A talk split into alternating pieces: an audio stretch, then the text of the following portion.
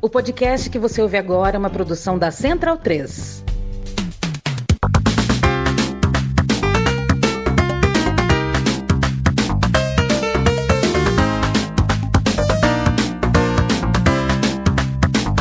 Oi, gente, me chamo Leandro Amin e este é o podcast O Monolito, onde converso com as pessoas. A gente chama isso de entrevista e para mim é um prazer saber que você dá o play para conversar junto comigo, junto com quem eu trago aqui para bater um papo. É um prazer ter você aqui. E hoje eu tive a alegria de falar com a Fabi, a Fabi Alvim, bicampeã olímpica de vôlei e possivelmente a maior líbero da história deste esporte. Quem fala isso não sou eu, são especialistas, ex-jogadoras, ex-jogadores, jogadores e jogadores de vôlei e o vôlei, né, um esporte no qual o Brasil é tão vencedor, a gente acaba falando sobre vitórias, sobre títulos, mas a gente também precisa falar e a gente falou na conversa sobre a parte que não é bonita, que não é vencedor, os bastidores do vôlei do Brasil. A gente falou também de vestiário, de saudade, de educação, que envolve o esporte, de educação uh, de casa, né? de maternidade. A gente falou sobre referências, sobre igualdade, enfim. Foi uma hora quase cheinha aí de conversa com uma das cabeças mais lúcidas e bacanas que eu particularmente conheço no nosso esporte. A Fabi tem pela seleção brasileira dois ouros olímpicos, cinco títulos do Grand Prix, duas Copas dos Campeões, mais um caminhão de medalhas pela seleção sul-americano, pan-americano, uma porrada de outras coisas e também por clubes onde uh, jogou por duas décadas. Mas o legado dela não se mede só por medalha, então vamos ouvir a Fabi.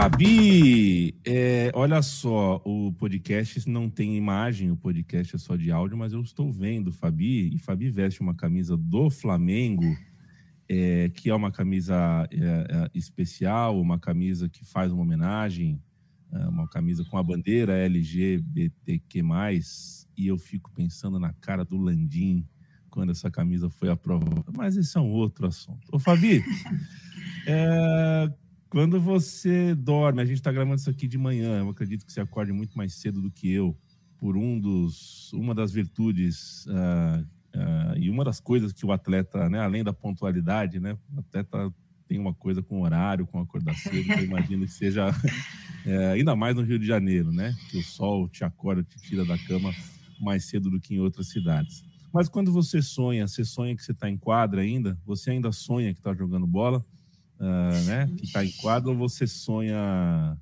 a vida que você leva? Bom, olha, primeiro dizer que essa camisa aqui, eu, eu, eu sou a favor do seguinte, eu sou uma rubro-negra declarada já há muito tempo, é, eu acho que essa homenagem ela veio muito tardia, mas eu sou aquela pessoa que é, e assim quase não dá para ver, né, o tamanho do escudo. Acho que deve ter sido bastante difícil, né, para a atual diretoria é, aderir a esse movimento, mas acho que qualquer, por mínimo que seja, é importante para a causa, é importante né, para que a gente debata, cada vez mais. Né, isso pode salvar a vida, né, cara? Então, é o país que há 12 anos a gente carrega esse título de seu, esse vergonhoso título de seu país que mais mata LGBTQIA. Mas, dito isso, olha, eu acordo cedo, é, muito por conta, obviamente, dessa rotina esportiva da qual eu fiz parte durante 20 anos. Também por uma pequenininha, né? Sua mãe da Maria Luísa, de dois anos e três meses, então ela, ela ela é, parece um relógio, não preciso. Eu já não uso despertador há bastante tempo, muito por conta dela também. E assim, eu te confesso que é, eu, eu pensava bastante sobre isso, sabe, Leandro? Assim, como é que ia ser minha rotina pós-esporte e se eu ia sentir falta. Assim. Uma coisa eu te digo, eu nunca mais pisei numa quadra, nunca mais joguei vôlei, nem para brincar.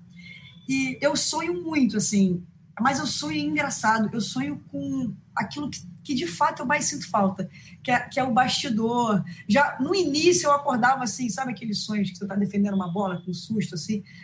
Acontecia. Hoje com menos frequência, mas eu sonho muito assim, com, no vestiário, sabe, batendo papo, que era o que de fato eu mais curtia, assim, jogar é, jogar é a parte maneira, né, cara, treinar é mais duro, é mais difícil, a rotina, mas, assim, o bate-papo, aquela rotina de vestiário, eu sinto, essa é a saudade que mais dói, eu acho que por isso, de vez em quando, é, me vem a a mente, assim, aqueles, aquele bate-papo, aquelas inseguranças, aquela, aquele pré-jogo, sabe? Que a gente fica, o que, vai acontecer daqui a três horas, né? Quando a gente tiver de volta a esse vestiário. E, e, enfim, eu acho que passa, meio que perpassa por aí também as construções dos grandes grupos. Então, eu sinto muita falta nesse momento. E é o que de vez em quando se passa nos meus sonhos. Viu? Jogando, eu acho que menos.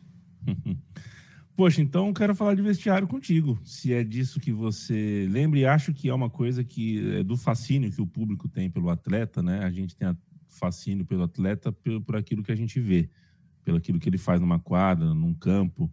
Mas, de fato, né, o vestiário é um lugar que o, o, o cheiro do vestiário é uma coisa que você não, não, não, esquece mais, o som do vestiário, o eco que faz um vestiário, né? Todo o espaço, a estrutura, geralmente o teto é baixinho, né? Toda, todo o negócio do vestiário realmente é... E é um lugar onde você consegue forjar tanta intimidade com as pessoas, é um lugar que tem seus rituais, tem seus códigos, é, não entra ninguém de fora, é, lá dentro você fala aquilo que você sabe que vai estar guardado, que vai ficar entre vocês. É, você consegue falar certas verdades que em outros ambientes você não, você não tem a chance. É lá dentro que você cria pacto de confiança com as pessoas, você reforça alguns elos. Vestiário é um troço uh, de maluco mesmo, eu imagino que faça, que faça muita falta. Então, eu vou te perguntar, em cima de vestiário, dentro do vestiário, se alguma vez o vestiário já te respondeu o que ia acontecer em quadra. Se uma vez você já dentro do vestiário falou, pô, uh, hoje não vai dar, ou o vestiário te falou, porra, é, sabe? Porque assim, é, eu vou dar um exemplo aqui: o vestiário de um bicampeão olímpico, né? Você não estava no desastre de 2004. Aliás, é, se tem um lugar que eu não queria estar é no vestiário de Brasil e Rússia em 2004. Aquilo deve ter sido muito triste, né? Mas depois vieram dois ouros, em 2008 e 2012. E eu acho que eram situações muito distintas, porque em 2008 o Brasil passeou, né? A seleção feminina de vôlei passeou, ganhou, tirando onda, ganhou de todo mundo. Então acho que esse é um vestiário. E em 2012 ganhou o ouro também, mas numa situação diferente, com focos de incêndio, com gente chateada dentro do vestiário, com troca de levantadora, com derrotas feias a chance de uma revanche que era muito desgastante. É, fala um pouquinho desses dois vestiários, por favor. Cara, então, assim, só para te, é, para começar a conversa, o vestiário, ele, ele, eu sinto saudade deles por diversos motivos, né? Por, por essas construções de relação, é, por essas certezas, tá? É claro que a preparação, o treinamento, ele te dá toda essa. Muita gente pergunta, vocês não têm medo? atleta tem medo, né? Claro que sim, como a gente é humano, como todo mundo. O atleta tem as suas inseguranças. E o treinamento, né, o dia a dia dos treinamentos, te faz né, ter uma sensação de que você está preparado para aquele momento. Mas é o vestiário que te dá as, as melhores sensações, assim, e as piores também, tá? É de tipo assim, hum, não sei se, né, se toda essa preparação foi suficiente, estou vendo uma desmobilização aqui ou acolá, ou então se aquele olhar que você troca com um amigo, companheiro, né? E muitas vezes você não precisa ser melhor amigo de ninguém, é ter, é ter essa relação de o que você quer junto, o que vocês querem no resultado final.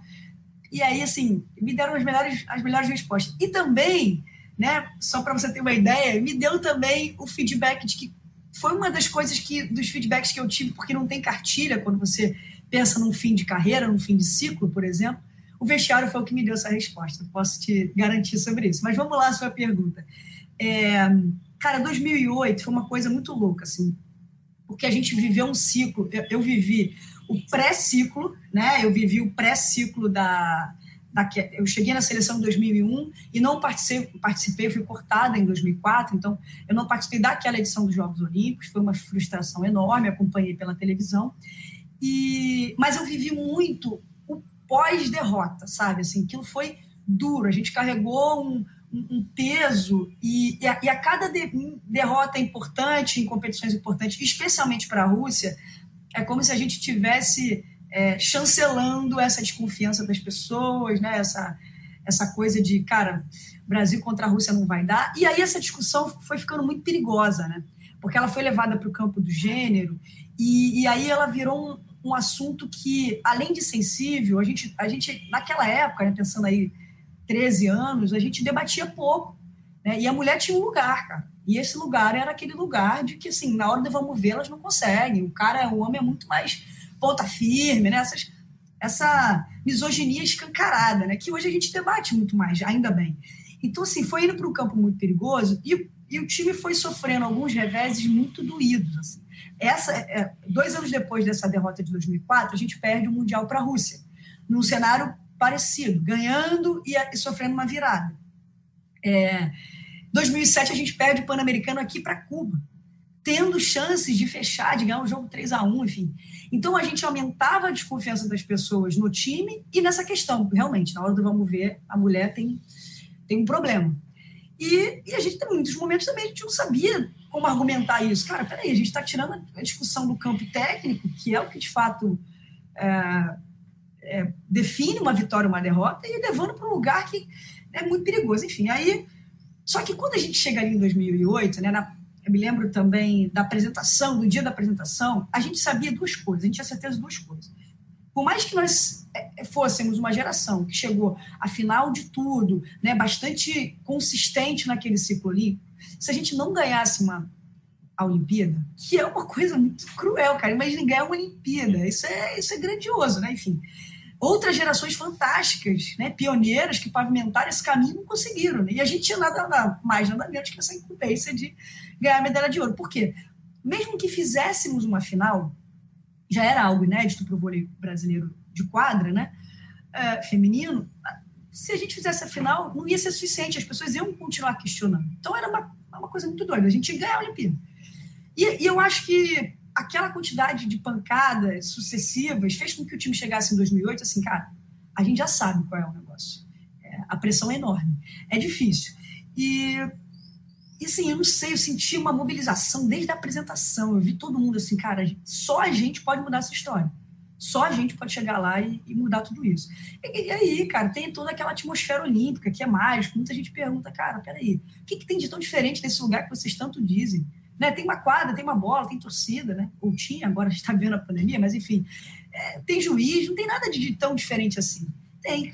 Tem, é especial e a gente vê é, a história acontecer nos Jogos Olímpicos por isso. Por isso é tão mágico.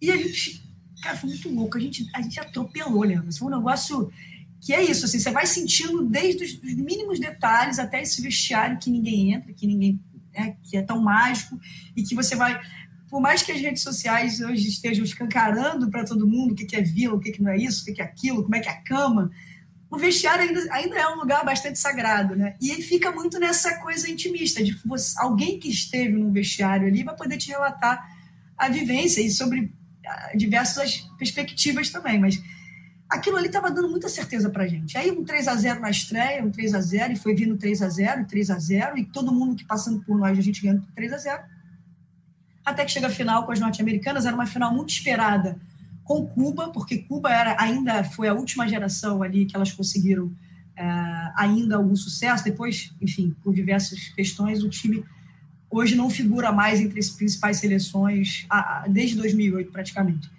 E aí, assim, ganhamos dos Estados Unidos na final, 3 a 1 perdendo, que a Olimpíada foi mais que apenas um set. E quatro anos depois, cara, estávamos nós, a pressão também enorme, perdemos o mesmo Mundial eh, depois de sermos campeão olímpica para a Rússia, ou seja, a gente estava sempre naquela linha ali, sabe? A confiança e a desconfiança. A, é, a, galera esconde muito, né? Assim, é, esconde a, o seu lado preconceituoso, misógino, atrás dos resultados, né? Que que e também foi dando a gente um certo conhecimento, né, cara, de se defender, de ter argumento, de, de conversar, de falar que, cara, a gente perdeu porque não jogou bem, ou porque, enfim, sei lá, mas não vai levar para o campo do gênero essa discussão mais não. Em 2012, foi. É, tem diversas armadilhas também, né, Leandro? Quando você conquista um título, quatro anos depois, você seguir abrindo mão, né? É, tem diversas zonas de conforto ali se você não estiver atento. A confirmação é difícil, né? É muito difícil. E você vira alvo, todo mundo quer ganhar do Brasil, né? aquela coisa. A gente seguiu fazendo final de Mundial, mesmo perdendo, a gente estava ali no, no, topo, seguiu. Só que os Estados Unidos vinha num ciclo mais consistente do que o nosso. E quando chega na Olimpíada, a gente tinha convicção, a gente sabia. Você você estava vendo o cenário mundial, a gente sabia que a gente tinha chance de subir no pódio e tinha chance de ficar de fora dele, porque estava de fato muito igual. Tava, né, não tinha mais aquela disparidade entre os times, três forças, não, já, já a gente já estava ali perto de cinco ou seis forças com condições de brigar. Só que assim, a gente não esperava é, que fosse tão ruim, assim, porque não é, não é simplesmente a derrota, é a forma como ela estava acontecendo, cara, sem explicação, né? E aí, sem titubear, eu posso te afirmar que assim, o vestiário é fundamental, claro, Estados Unidos também, né? Porque a gente dependia da vitória dos Estados Unidos, da que é nosso direto, para que as nossas chances se, manter, se mantivessem, né? Se a gente, a gente ainda tivesse alguma oportunidade de brigar, porque senão, cara, a gente teria a pior campanha da história, da história olímpica, desde a primeira participação em 80. Você imagina um time, um time campeão olímpico, quatro anos depois, ter a pior campanha? Metade do time estava em 2008. Então, assim, era uma coisa inimaginável. Enfim, a gente consegue aquele respiro. Acho que tem uma derrota para a Coreia que, para mim, na minha visão, é a derrota da reconstrução. É. E a derrota da reconstrução, porque ela foi muito dura, cara. Assim. Você responder o porquê o time não vence é, já é difícil, né? Você achar a explicação. Se você soubesse, você, você faria ali na quadra, né, cara? Você não estava ali explicando. Mas explicar a derrota do jeito que ela estava acontecendo, naquele cenário, que a gente, cara, agora já, agora já não é, não depende mais da gente, agora a gente tem que fazer conta. Né? E a gente andando cabisbaixo na vila, sabe? É uma sensação muito ruim, porque Olimpíada, cara, cada um vai em busca da tua medalha. Não importa se ela venha fisicamente, mas de superar o teu resultado. Tu vai lá para fazer o teu melhor, para né? Para nadar o seu tempo melhor, enfim. A gente estava fazendo muito menos do que a gente tinha treinado, se preparado. E a gente não tinha muita explicação para aquilo. Só que aquele, aquele vestiário ali foi, acho que eu, eu, não, eu não, não dá para titubear, não, cara. Ali acho que foi a reconstrução do time. E com essa vitória dos Estados Unidos, o time se manteve vivo e encontrando a Rússia nas quartas de final, que é o jogo mais difícil, né, cara? É o jogo mais. Dentro dos Jogos Olímpicos, é o jogo de maior tensão, o jogo de maior pressão, e ali você perde e vai embora. Contra a Rússia, que vinha invicta, não tinha perdido para ninguém, e o Brasil claudicante, né? Aquele Brasil tentando respirar. E aí é um jogo que, olha, eu de fato eu tenho que às vezes dar pausa na TV assim para ver se como é que eu tava ali, cara. Como é que eu consegui fazer a manchete vibrar, né? A única coisa que eu sei é que eu não apareço pós vitória no momento de euforia. Ah, é? Eu tava lá, eu tô, você pode buscar os vídeos, eu não, eu não vou aparecer. Dez minutos depois, eu tô lá agradecendo a torcida, porque a gente escuta um grito que foi bastante motivador assim também, do campeão voltou, e a gente viu boas, claro que né, boas possibilidades de vencê-las, e, e, acho que pela primeira vez a gente consegue olhar para as russas, porque em Olimpíadas a gente acabou se dando melhor, em Mundiais elas se deram melhor que nós, mas em Olimpíadas a gente estava tendo um certo sucesso com ela, tirando o revés de 2004. E aí, você, sabe que você troca olhar com o teu adversário e, e, você percebe que acho que foi a primeira vez que eu percebi que elas elas estavam um pouco assustadas, assim. Como é que esse time há uma semana estava perdendo para a Coreia e hoje está aqui jogando esse, esse nível de vôlei? E ali a gente passa a perceber que a gente está de volta ao campeonato e o vestiário foi. É...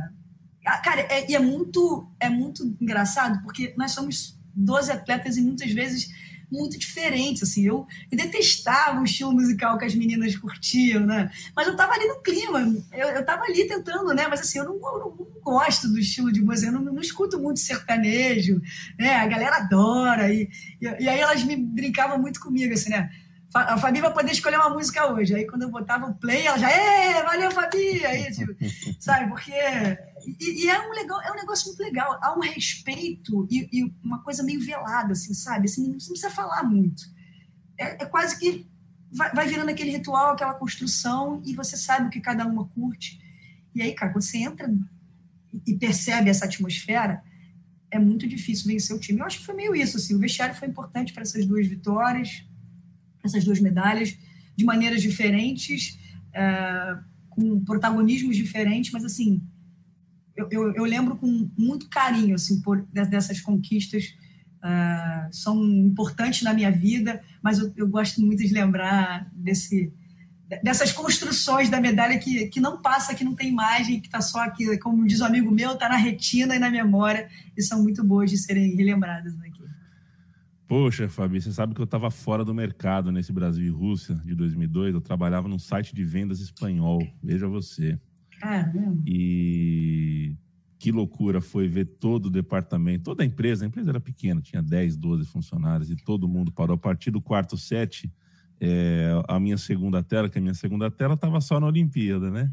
A partir do quarto set, a minha tela virou a tela principal do, do, da empresa. Que jogo de alto nível, que coisa incrível. E que e é, é, é, a gente que é jornalista, a gente que é fora do esporte, a gente também se permite contar a nossa história. Né? Eu me recordo de assistir aquilo e falar, que droga que eu não tenho nenhum blog, nenhum microfone, não tenho nada. Eu queria, eu queria falar sobre esse jogo por duas horas, que coisa grandiosa, que história, né? Porque lembra onde eu estava também oito anos antes, né? Eu estava em São Luís do Paraitinga, chateadíssimo quando tomamos a virada em 2004, e eu queria ter onde falar. Mas é isso, Fabi. Vestiário é, é, é, é isso que você tão bem descreveu. E jogadora, atleta, divide vestiário, além do campo de jogo, da quadra de jogo, divide vestiário, hotel, ônibus, né? Tá o tempo inteiro ali tendo que mediar esse tipo de coisa, que música ouve, uh, qual é o, o, volume da conversa, se é, é, assim, é uma relação muito maluca, né? E pensemos, né, que em outras épocas Ana Moser e Ana Paula dividiam um vestiário. Para você, você entender como é complexo às vezes a coisa. Agora, Fabi, uh, eu queria te ouvir sobre a Camila Bright.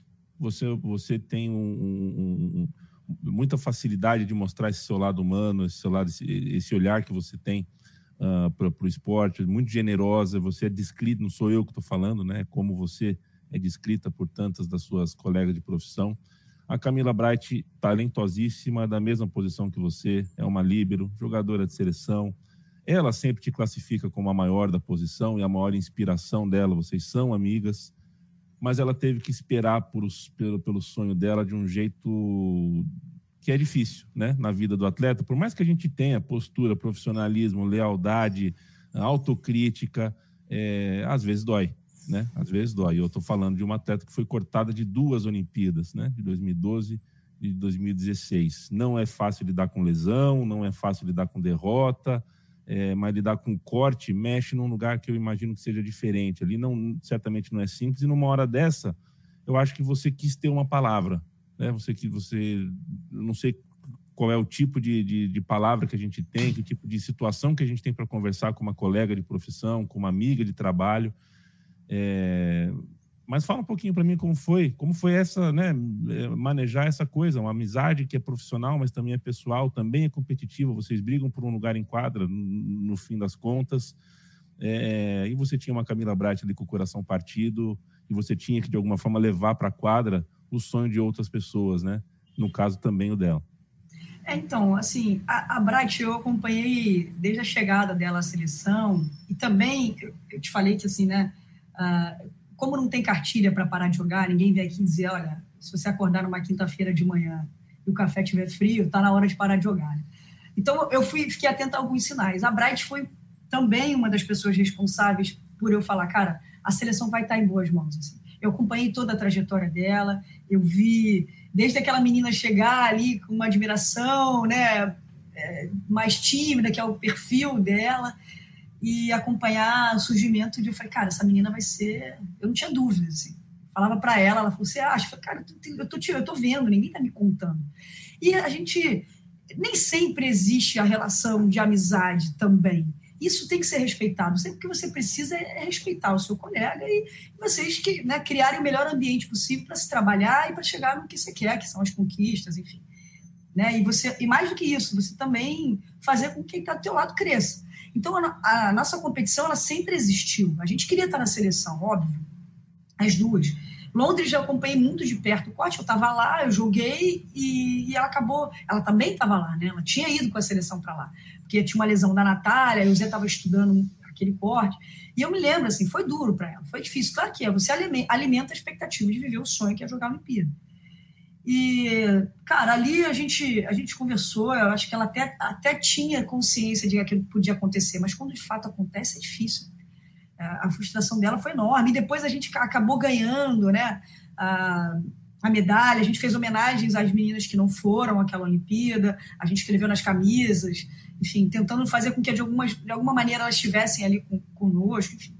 Uh, é duro. 2016 eu acompanhei de fora, porque eu já não estava mais na seleção e eu, eu, eu tinha convicção de que ela estaria nos Jogos Olímpicos aqui no Rio. E, e eu fui uma das pessoas que mais tentou estar tá perto da Camila Bright. Porque eu sei, cara, imagina, duas vezes. Eu, eu vivi a frustração em 2004, mas quatro anos depois eu estava na seleção. Assim, ela viveu, é, acho que, dois dos piores momentos da vida dela. E ela, eu respeitei primeiro, eu mandei uma mensagem logo em seguida, um texto enorme para ela. Uh, respeitei o momento, ela, ela demorou um pouco para responder, ela respondeu algumas pessoas, imagina a quantidade de, de, amigos que ela tem, pessoas que quisessem confortá-la. Uh, ela tinha também na seleção uma das jogadoras que ela tem uma relação mais longeva da vida, que é a própria Natália, grande amiga da vida da, da Camila Bright. São, começaram juntas, construíram história juntas. E acompanhei também ela dizer que não queria mais seleção brasileira. E eu achava aquilo um absurdo, cara. Por mais que eu imagine, eu não sei, não, eu não sei, mas eu imagino que tenha sido difícil. Imagino frustração, porque não é só a sua frustração. Tem a frustração da sua família, dos seus amigos. E ao mesmo tempo, aquela coisa assim, aquele questionamento, cara, talvez eu não seja tão boa assim. Né? A gente se questiona o tempo inteiro. E eu fui uma das pessoas que mais insistiram, assim, sabe? Eu me lembro que depois que eu virei oficialmente comentarista, ela me deu uma bronca lá em Osasco, né? Que ela seguiu jogando, jogando muito, como joga. Ela, é, não sou eu que estou dizendo, cara. Todo mundo vai acompanha os jogos da Camila vai te ver. Ela foi pós-Olimpíada, ela foi uma das melhores jogadoras daquela Superliga e seguiu jogando em alto nível. E ela ela estava assim convicta, não quero mais saber de seleção. E era uma daquelas pessoas que eu tinha que fazer o papel da chata e muitas vezes de eu tinha que botar na cabeça dela ali uma dúvida, pelo menos, que ela estava certa de que ela não ia mais para a seleção.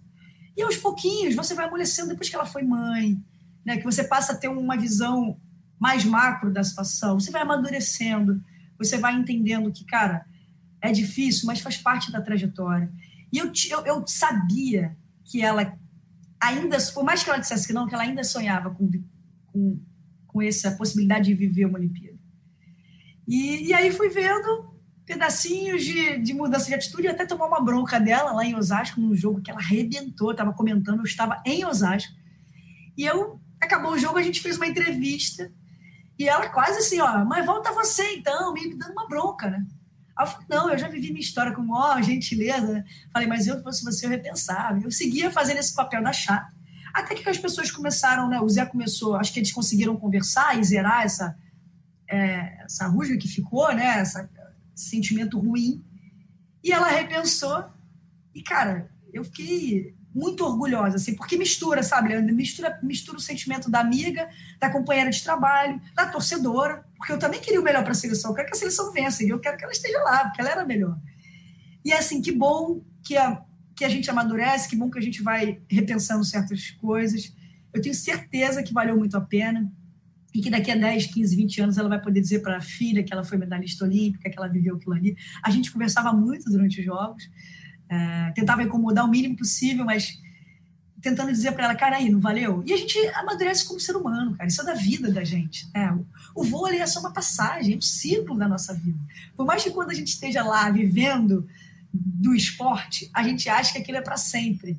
Não é, isso é uma passagem. E se pudesse essa passagem trazer para a gente cara, conhecimento, amadurecimento, em que a gente possa viver. Eu parei de jogar vôlei com essa sensação. Eu vivi tudo que eu queria e até mais do que eu imaginei, cara. Então eu queria também, eu quero isso para quem está ali do meu lado e para quem eu tive o privilégio de conviver.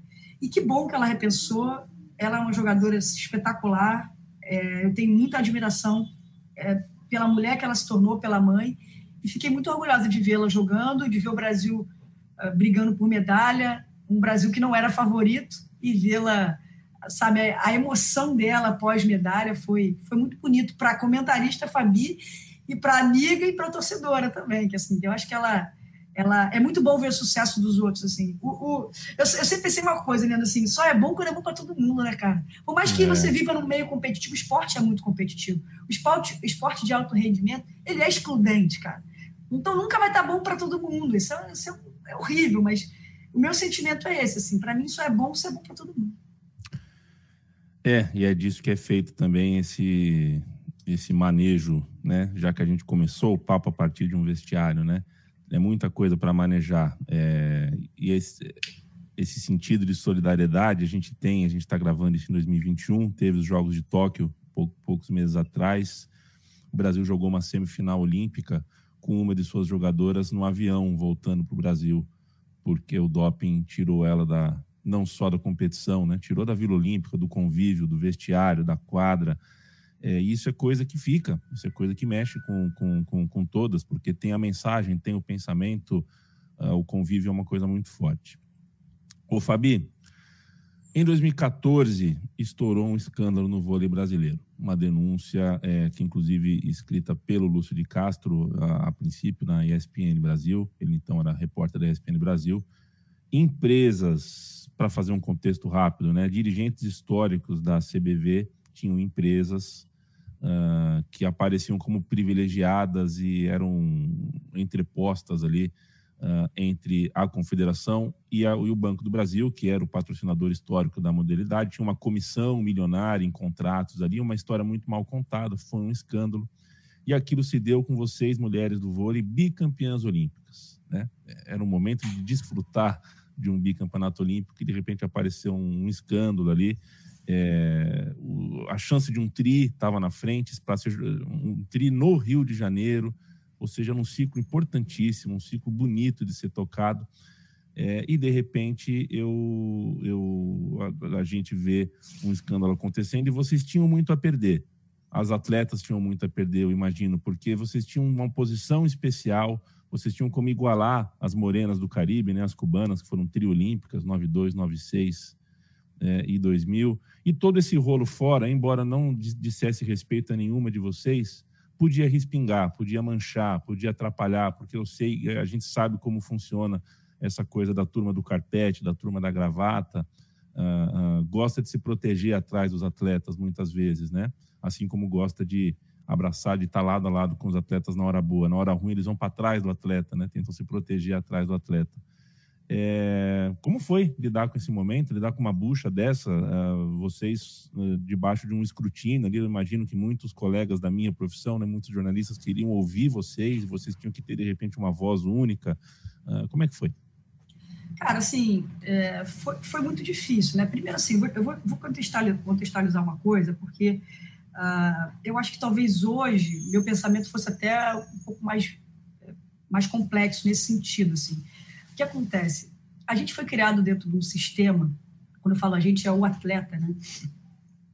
É, muito excluído desse ambiente de participação, de voz. A gente sempre foi assim, as pessoas falavam sempre assim, olha, você, atleta é para jogar e o dirigente é para estar tá aqui e tudo mais. Assim, a gente não teve, a gente não tinha noção, dimensão do que estava acontecendo, acho, de fato. A gente percebeu esse escândalo, a gente viu uh, o que, que, isso poderia acarretar na confederação, que eu acho que acabou acarretando, inclusive, acho que a gente ainda responde sobre isso, e, e ficou comprovado diversas denúncias, né? uma matéria uh, do Lúcio, para variar um pouco, né? um jornalista que vai a fundo, traz provas e, e, e não é, não é né? a, a, consequência disso já é um outro, né? o desenrolar da história já é um, outro, um passo seguinte, mas ficou comprovado ali, né? As, é, o escândalo que foi aquilo. Só que eu acho que a gente, a gente enquanto atleta, por ter, termos sido excluídos desse ambiente, a gente não tinha aquela, aquela esquina, sabe, assim, para lidar ou para cobrar. Eu acho que a gente, até, até nos posicionamos de certa forma. Gente, houve um protesto do nariz de palhaço, houve um posicionamento de cobrança e de um modo geral, a gente tem uma dificuldade de se organizar, né, com uma voz única, uh, e pensando no atleta em si, eu acho que esse, essa, essa, não inclusão do atleta nesse ambiente faz com que a gente não tenha mesmo o manejo para as coisas, sabe? A experiência para lidar.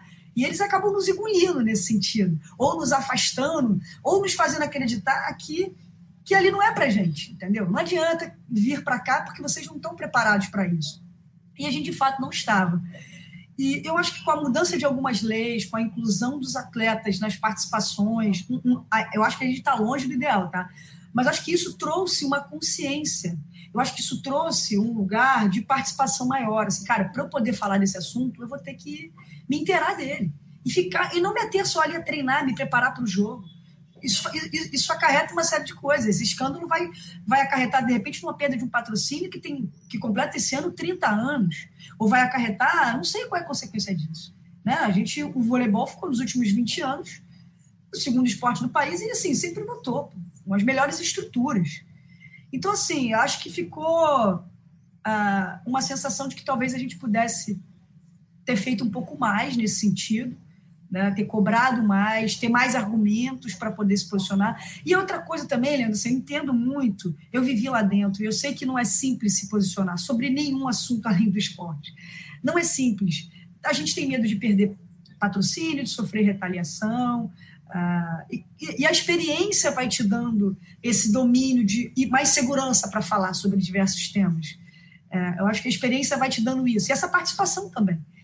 Porque a gente fica com medo. E eu entendo, eu, eu compreendo esse, esse medo dos atletas de falar sobre sexualidade, é, se esconder atrás, às vezes, de, poxa, eu não posso me posicionar politicamente. Eu entendo. Mas hoje eu luto para que esses atletas se capacitem nesse sentido. Vai, vai ler, vamos estudar, vamos, vamos extrapolar as quadras. Isso é enriquecedor para o ser humano, cara. Assim, você poder falar de outros assuntos e não só falar do, do jogo foi bom ou ruim, das táticas, sabe? E a leitura me salvou muito. Acho que a leitura me salvou muito. Eu fiquei hoje assim tendo uma, uma leitura, né? Passado tanto tempo, eu, eu teria uma leitura assim um pouco mais é, assim, acho que se a gente tivesse essa, essa, se eu tivesse essa consciência que eu tenho hoje, talvez eu pudesse ter uma voz mais presente, mais ativa e, e o atleta ele acaba se manifestando muito quando ele já é mais conhecido ou quando ele sabe que independentemente do que aconteça não vai ter nenhuma mudança brusca na sua na sua carreira, né? Porque é isso, assim, o esporte ele acaba sendo uma catapulta para o sucesso, para a independência financeira. Infelizmente, é, é, é, esse caminho que o esporte ocupa muitas vezes na carreira de um, de, uma, de um menino, de um adolescente, uma, né? É, ele é um, ele é um, um sei lá, um, é uma saída para você mudar de vida muitas vezes e você fica com medo, né? De, consequente, de, de consequentemente sofrer alguma retaliação nesse sentido. Mas hoje a minha visão é de que talvez a gente pudesse ter ter falado mais, ter feito uma limpa maior e ter feito uma Acho que houve, mas meu pensamento de, de uma família mais madura é que talvez a gente pudesse ter falado um pouco mais e se posicionado enquanto classe mesmo, né? Os atletas é, poderem dizer que eles têm uma voz e uma voz consciente, uma voz participativa. Acho que é isso. Fabi, é, você mais Júlia, vocês juntas agora têm uma Maria Luísa para criar certo? É uma maternidade esperada, desejada, sonhada, uh, mas não planejada numa pandemia, né? É, são dias longos, tenho certeza que são noites mais longas ainda e manhãs que, como você já descreveu, uh, acorda muito cedo para cuidar. Isso, isso, acordar cedo na maternidade não, não é culpa da pandemia, mas a pandemia está tornando nossos dias mais longos e, no entanto, nossos filhos, nossas filhas crescem muito rápido, né? Então é, é, essa brincadeira com o tempo mesmo. Né? O dia é longo, mas quando você vê, uh, a sua criança já está grande.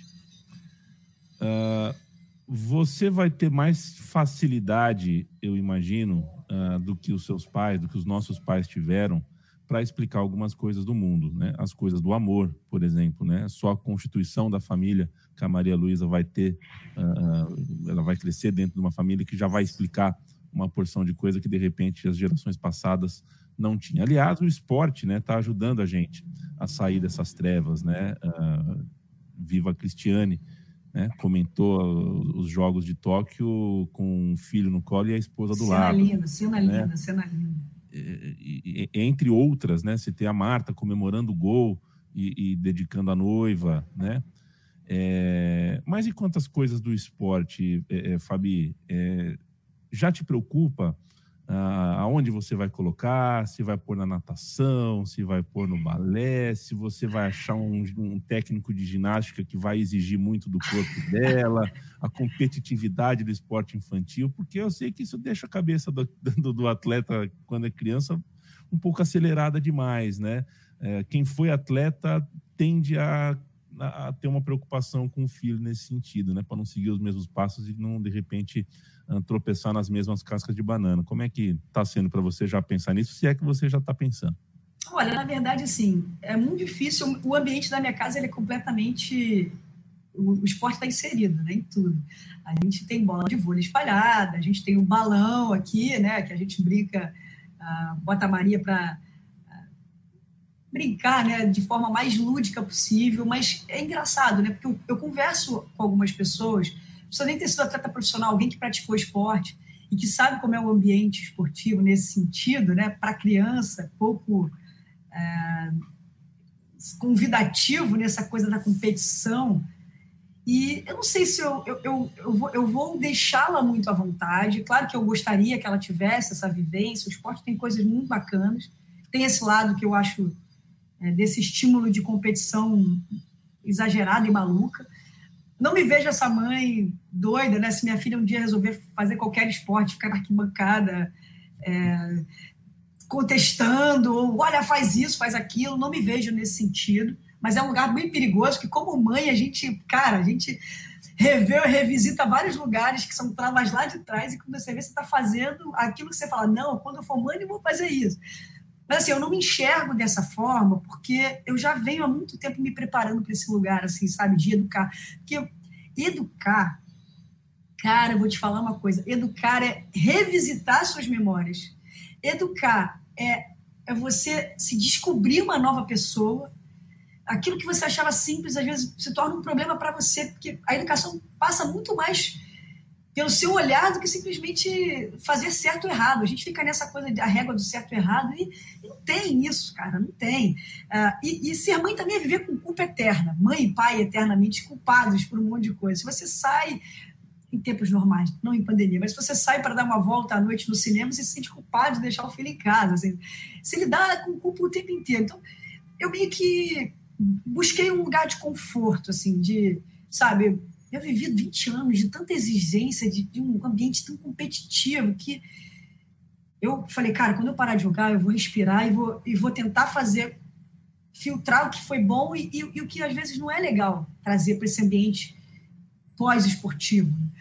Eu quero que minha filha faça esporte, é claro, eu adoraria que ela fizesse, mas também se ela não quiser, tá tudo certo. Assim. Ela, ela, ela ficou louca com a. É muito doido. Minha filha tem dois anos e três meses. A gente frequenta um clube aqui perto de casa que tem ginástica olímpica a partir dos três anos. E o boom da Rebeca foi uma coisa louca. As crianças estavam se pendurando nos lugares e tal. Minha filha, minha filha quis fazer e hoje tem uma turminha de quatro fazendo ginástica. É muito legal, cara. É muito legal porque esse início, o esporte ele tem uma outra função. Né? É, é o desafio, é conhecer a sociabilização que está difícil na pandemia. A gente, tá, a gente ficou trancada há muito tempo. A gente tem saído, eventualmente, ainda com muito medo, a gente tem muito medo. Não só por nós, mas pela nossa rede de amigos e de pessoas que nos, né, que nos rodeiam de um modo geral. Mas a gente tem, às vezes, nos dado esse luxo, sabe? A Maria frequenta lá uma aulinha com três crianças, cheio de protocolos legais, mas, cara, saiu, você está em risco, né? Você saiu, você está encontrou outra pessoa, você está se colocando em risco e colocando a outra pessoa também. Mas, assim, eu estou tentando trazer a leveza, sabe? Do, de um lugar que é difícil, viu? Não é simples. Eu adoraria que ela fizesse esporte, mas eu faço, eu tenho outros estímulos, uma outra coisa que, que eu faço, assim, eu, eu, eu te falei aqui no início do nosso bate-papo que o livro foi um companheiro de, de hotel, de viagem, né, de concentração, além da ausência da internet, na minha, minha época não tinha, eu acho que foi ele o grande amigo, assim, o grande aliado é, nesse lugar de olhar o mundo, assim, sabe? De olhar o outro. Eu te dar um exemplo, assim, cara. É, e aí, estendendo um pouquinho, fugindo um pouco do assunto, mas eu acho que é, é, é até para a gente entender o contexto do atleta, porque as pessoas olham muito a gente como um alienado, né? Assim, ah, não se envolve em outros assuntos. Eu acho que a gente não se envolve por uma série de questões que eu já mencionei aqui. Mas uma delas também, assim, a gente para de estudar muito cedo, né? Estou falando de um modo geral. e, e, e, nunca mais volto. Eu nunca mais entrei na sala de aula para estudar. Mas o livro, cara, o livro foi um companheiraço nesse sentido. Não me deixou pensar só. É, é, por exemplo, eu detesto autoajuda. Eu nunca li um livro de autoajuda, que é o livro que a maioria dos atletas acabam lendo. Eu queria, eu queria saber histórias. Minha vida ficou muito, muito esportiva. Eu queria saber sobre história do Brasil, sobre outras. Tinha outras curiosidades. Isso me ajudou a formar junto com os valores esportivos, o meu pensamento de vida, minha cidadania, né? Assim, meu, meu direito, meu olhar, olhar para o mundo e me enxergar também. Eu nunca falei sobre minha sexualidade, ou melhor, eu não falei sobre minha sexualidade no momento que eu a descobri, que eu me vi no mundo, assim, minha orientação sexual. E talvez essa demora tenha relação com essa insegurança, com essa falta de conhecimento e de, cara, eu vou falar sobre isso, não vou? Como é que eu digo? E a partir disso, quando eu tive certeza de quem eu era, de que, que lugar eu ocupava aqui, o que eu podia fazer com aquela informação, eu passei a falar daquilo da forma mais natural, cara, assim, sabe? Eu sou assim, essa sou eu e vamos nessa, vamos, vamos encarar esse mundão aí. E é uma outra, uma outra situação que sempre me incomodou, assim, a gente como atleta, a gente é meio nômade, né? Joga aqui no Rio, a temporada seguinte você tá em São Paulo, daqui a pouco você tá não sei aonde. E eu conheci atletas que, por exemplo, nunca votaram na vida porque está sempre jogando, é uma época que você está sempre competindo. E para votar, você tem que botar os, é, transferir seu título de eleitor para o lugar que você está. E não é muito simples. Aí o que, a gente faz? Ah, cara, não, não, vou votar. E você e não votar significa não participar do que está acontecendo no país, cara. E o que está acontecendo no país é um monte de coisa, né? Reflete um monte de coisa, inclusive no ambiente esportivo. Então, acho que essa, é, essa alienação que as pessoas têm nesse, nesse lugar que o atleta tem a ver com o ambiente que ele acaba vivendo nesse sentido, sabe? Então, eu, eu vivi os melhores momentos da minha vida e também vivi os, os temores, assim, caramba, a gente precisa caminhar nesse sentido para caramba. Eu gostaria que a Maria fizesse. Não temo por essas comparações, mas é claro que se acontecer, vai rolar e não é simples. Eu vivi muito de perto, por exemplo, o próprio Bruninho, né? Não é simples. E, mas eu vou tentar fazer com que esse lugar seja leve para ela, assim, seja prazeroso, divertido e, e, vou estar atenta aos sinais que ela me desse, assim, sabe? Vou estar atenta ao que ela tem para me dizer, se aquilo está sendo legal, se aquilo está sendo prazeroso. E aí, se um dia virar sério, aí a gente pode conversar daqui no tempo, que eu acho que eu vou estar outra Fabi para poder. vou ter que é, aumentar o meu nível de conhecimento nesse sentido, porque. E que bom que a gente está sempre mudando, né? Mas eu não consigo enxergar acho, muito esse lugar competitivo ainda não, viu, Leandro? Vou precisar de, de tempo. Boa. É, olha, é, é, muito bom te ouvir. O Fabi, a gente está já com, com na, na, reta final aqui. Eu, aí eu fico pensando, uh, ah, mas se tivesse mais 15 minutos para ouvir a Fabi, eu chego à conclusão que é caso de escrever uma biografia, viu, Fabi? Tem nisso. Tem nisso. É, e olha, é, é, você citou o exemplo da, da ginástica e sabe que me veio a imagem, deu criança em 92, com os meus primos, a gente pegava os colchões da casa e colocava um colchão na frente do outro para fazer uma raia olímpica, porque o Gustavo Borges causou isso na gente. Né? Então, não tem jeito, mexe. Se é o skate que fez o sucesso na Olimpíada, a meninada vai querer subir nos corrimões, né? Se é a ginasta, vai querer se pendurar nas coisas é, a, a, gente espelha, a gente quer ser uh, a gente quer ser esse atleta, né? Quando a gente vê na TV o olho brilha, é uma coisa realmente muito bonita. Em algum momento a coisa uh, a gente corre o risco de se perder quando, né? Porque a gente sabe que a formação do atleta, principalmente em um país com tantos buracos na educação, é, às vezes a gente tem o nosso filho, a gente tem que confiar muito no treinador, no técnico. Nosso filho passa muitas horas, em, às vezes, em alojamento, e ou você confia em quem está ali treinando e cuidando e zelando pelo teu filho, ou você corre o risco do teu filho estar tá ouvindo algo que deforme o pensamento esportivo, competitivo que ele tem, a visão do que significa, no fim das contas, o esporte, o ganhar e perder, o cuidar do corpo e tudo mais. É, o, moleque não está pronto, a criança não está pronta para determinadas mensagens ali sobre o esporte de alto rendimento. Ah, Fabi, eu vou. Eu, eu tinha tantas outras perguntas para fazer. Eu vi que perguntar sobre dores. Eu queria perguntar sobre. Falei muito, né? Eu falei muito aqui. Falou demais e bem demais. Era é, era para isso que eu queria que você estivesse aqui para falar muito mesmo. É, e puxa vida, puxa vida, sabe? É, é, você, para fazer essa lição de casa aqui, a gente estuda, a gente ouve. Eu vi tua mãe chorando em um, acho que um, um, especial, não sei se da GNT, né? Que é com a Isabel. A Isabel passou um dia com você. E a tua mãe, depois de tudo isso que você viveu, ela ainda tem culpa com alguma coisa, né? O olho dela é não, não fui, acho que faltou alguma coisa. É. E a mãe, mãe é um negócio muito sério, é um negócio realmente que isso que você falou me pegou também. A mãe, o mãe, o pai, você que é filha de um taxista, né? E isso. de uma manicure. Para a gente fechar, Fabi, uh, uma parte considerável do público da nossa população que, que assiste vôlei, você sabe disso, uh, associa o time de vôlei a ao lado da direita da política, né? Time de vôlei, ah, são os reaças, né? É, e é uma grande injustiça, claro, para cada Ana Paula tem uma na música, né? Se o Maurício quer votar em 2022 no Jair Bolsonaro, a Fabi não quer, né? É, a comunidade do vôlei não votou na Leila. A Leila está lá em Brasília, é, com as ideias dela. Não foi unanimidade, não foi o vôlei que, que colocou ela lá. Tem gente trabalhando na base do esporte. Eu acabei de citar a Isabel, briosa. A gente tem a Jaque, sempre contestadora, sempre de voz. Gente, né? Então é evidente que é uma injustiça se, se associar um esporte a um, a um pensamento. Isso acontece mais ou menos com o basquete também.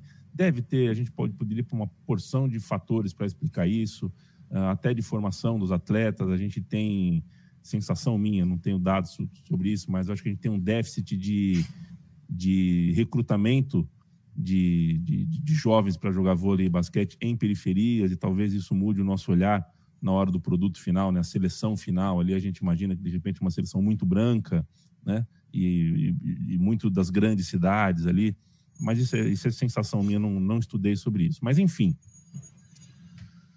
Uh, como é que lida com isso, Fabi? Como é que, como é que a gente chegou num, num, lugar onde, cara, Carol Solberg uh, é punida, sabe? É, e a gente tem uma associação política que é indevida e a gente tem, na hora de você está comemorando, o time está subindo no pódio e aí faz um proselitismo político que não tem nada a ver numa véspera de eleição.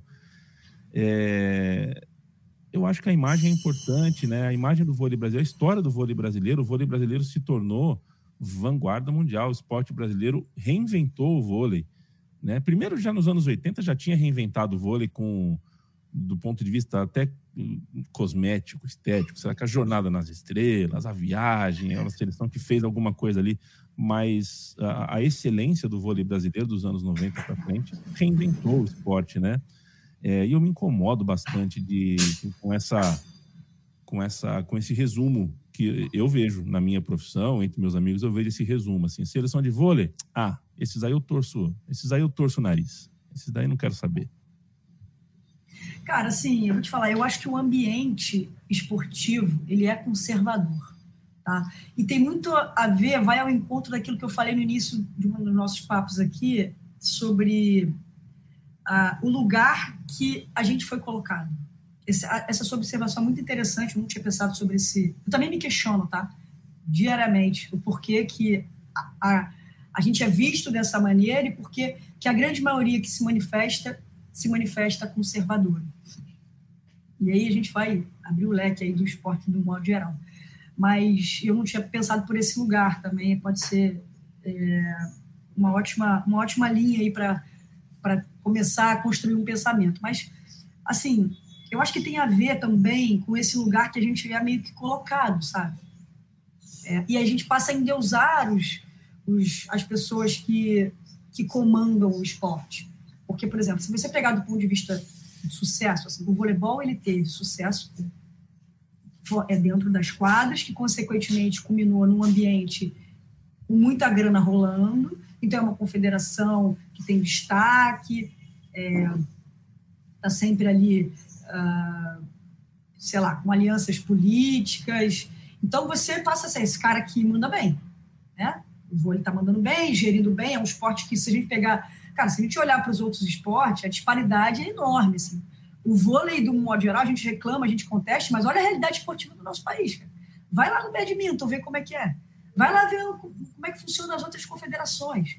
Então, é uma confederação tida como rica nesse sentido, tá? E eu estou falando assim, sendo bem é, específica no ambiente do esporte, né? Falar que alguém é rico no nosso país hoje é. Hum. Enfim, mas é, eu acho que aí tem a relação com aquilo que eu te falei, assim, como a gente, a gente não vive esse ambiente fora quadra, e, e tem, uma, tem uma relação, por exemplo, a própria Olimpíada, cara. Se você pega a construção da carta olímpica, você, não, você praticamente só pode ali competir. Pode ali jogar e ir embora. É o que você pode fazer. Né? Tem, tem uma série de coisas construídas nesse, nesse, nesse lugar que, é, que torna a quadra, o, o ginásio, é tudo meio sagrado, né? E você não pode falar de outra coisa. É só que trajetória foi feita para aquela conquista da medalha, né? Você não pode falar nada diferente disso. E aí, e aí passa a ser o seu, normal, cara. O seu normal é meio esse, esse lugar. Super conservador. Não, eu não posso falar. Assim. A Carol Solberg, eu estava inclusive na transmissão no dia que ela falou ali. E, e a repercussão, o lugar que foi levado, botaram peso na menina, inclusive, de uma possível não renovação de patrocínio do esporte do vôlei, sacou? Por aquela declaração dela. Então, assim, foi, um, foi, foi pesado. E os lugares, a carta é, se, é, na, na, acho que no dia seguinte, ou no mesmo dia, redigida pela Confederação de Vôlei, cara, tinha palavra de cunho racista, assim, né? Falou, enfim. E, e, e o, aí a gente vê um comportamento diferente de três, quatro anos antes, num campeonato mundial, onde os meninos fizeram claramente né, uma alusão ao número 17. E aí é para os dois lados, cara. Você não pode ter dois pesos e duas medidas. Você tem que ter um comportamento único. Por que, que, nós, por que, que a gente não pode falar de política no ambiente esportivo? Por quê? Por que você não pode falar? Por que você não pode ter um, um, uma forma de pensar? E eu estou falando para os dois lados, entendeu? Tá tudo certo. Mas é, quando você cria esse ambiente hostil, esse ambiente de você aqui, eu aí, você está dizendo para o atleta que é isso mesmo, que ali é sagradão, ali não pode falar de nada no seu esporte. Você não pode falar de cinema, de, de livro, de música, você não pode falar de mais nada, cara. Então, assim, é chato pra caramba. Assim, você não poder. Uh, e, e, é muito duro também você, você ficar taxado mesmo. Assim. Tenho amigos que falam a mesma coisa. Né? A gente ter é, esse ambiente, por exemplo, agora da a internet, ela, ela, ela é uma arma, na minha visão, né? Para quem não sabe usar. No bom e no mal, cara. E no mal ela, ela é pesada, porque ali você está na tua essência dizendo quem você é, dependendo daquilo que você está escrevendo. Então, assim, a gente ficou conhecida, é muito, é muito ruim essa generalização, mas eu entendo que as pessoas estão indo pela grande maioria. E o esporte ainda é um ambiente muito conservador. Eu eu sou, eu tenho uma mente completamente progressista, eu tenho ideias progressistas, eu penso tô, diferente de muitas pessoas que se manifestam nesse sentido, sabe, de é, desse lugar de conservadorismo, é, da família tradicional. Eu tento nos mínimos detalhes, nas mínimas atitudes, dizer quem eu sou com orgulho, de onde eu vim, quem eu sou para onde eu quero ir, sabe? É, e não é esse ambiente conservador que eu quero viver e que eu quero que, que a minha filha, por exemplo, seja criada. Né? Então, é triste, é ruim, mas eu sou uma das pessoas que luta para que esse debate seja ampliado e, e, que, e que eu sou aquela pessoa que fica insistindo para que outras pessoas falem é, de forma diferente desse lugar tão conservador e, e, é triste que o esporte fica restrito a isso. Eu também escuto diariamente sobre. Isso é taxada, né? Eu tô, eu tô, é, é como se eu tivesse incluída nisso aí também. Vem do ambiente esportivo, então é meio isso. É triste você pode falar que a sua posição usa uma roupa diferente, que é justamente para diferenciar. Você pode usar essa desculpa. Você fala, presta, presta atenção. Eu, eu jogo com outro uniforme. Ele joga com o time tá de amarelo e de azul. Tá Ótima. Ai, Fabi, é, olha, é, é, é, a gente falou antes de começar o programa aqui fora do ar sobre a pontualidade dos atletas. O atleta aprende a ser pontual muito cedo. Então faço questão de terminar a entrevista aqui, que é 11 horas em ponto. Uh, era para conversar uma hora, conversamos uma hora. Vou te entregar uh, o dia aí, exatamente na hora que a gente uh, mais ou menos planejou. Fabi, a vontade era de conversar mais uma, mais uma, mais uma hora. Foi um prazer imenso é, e eu espero que aconteça de novo, de repente sem pandemia. É, eu sou um admirador um dos, né? É, você tá com a camisa do Flamengo, daqui a pouco tem uma final de Libertadores, eu sou torcedor do Palmeiras, então eu deveria falar que sou eu e a torcida do Flamengo. Mas é eu, a torcida do Flamengo, a torcida do Palmeiras, a do Vasco, a do São Paulo, tenho certeza que quem gosta de esporte gosta de você. Um abração, viu? Obrigado. Pô, eu que agradeço. É só convocar, né? Atleta não tem esse negócio de chamar, não. Convoca, a gente vem.